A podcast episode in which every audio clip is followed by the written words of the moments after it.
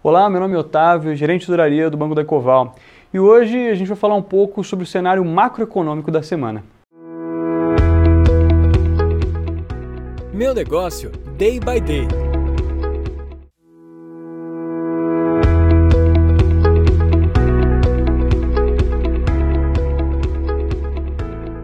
Após o início de semana, com movimentos e variações já tendo em vista o horizonte de 2022, os investidores no Brasil e no exterior se posicionam para explorar as oportunidades do mercado.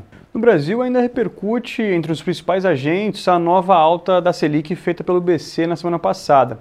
A autoridade monetária que elevou a taxa básica de juros para 9,25% ao ano após um novo aumento de 150 pontos busca controlar a inflação sem frear o crescimento na saída da pandemia. Com a divulgação da alta ontem, o Bacen julgou que o movimento de aperto fiscal com seguidas elevações está sendo feito em um ritmo adequado até o momento. Mesmo assim, a mesma ata também revisou para baixo a expectativa de atividade econômica no curto prazo.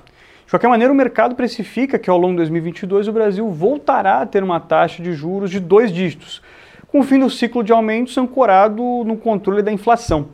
Segundo o mais recente Boletim Focus, há uma projeção da Selic em 11,5% até o fim do ano que vem. Ainda no Brasil, a expectativa pelo desenrolar da PEC dos precatórios ainda é pauta de muita discussão.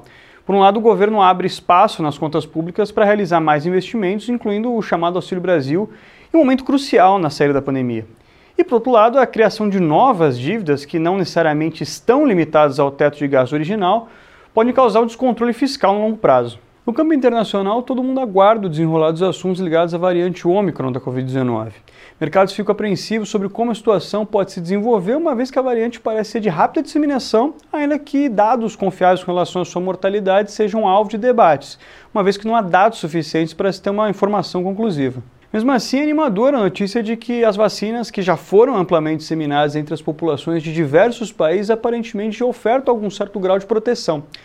Em um estudo recente feito por pesquisadores israelenses, foi apontado que uma terceira dose da vacina da Pfizer seria suficiente para proteger contra a nova variante.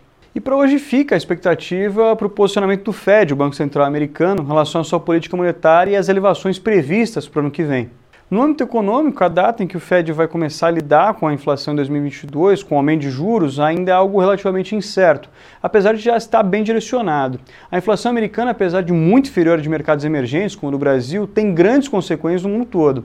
Um aumento mesmo que mínimo nos juros americanos embasa um fortalecimento da moeda americana em todos os mercados, o que pode valorizar ainda mais o nosso real.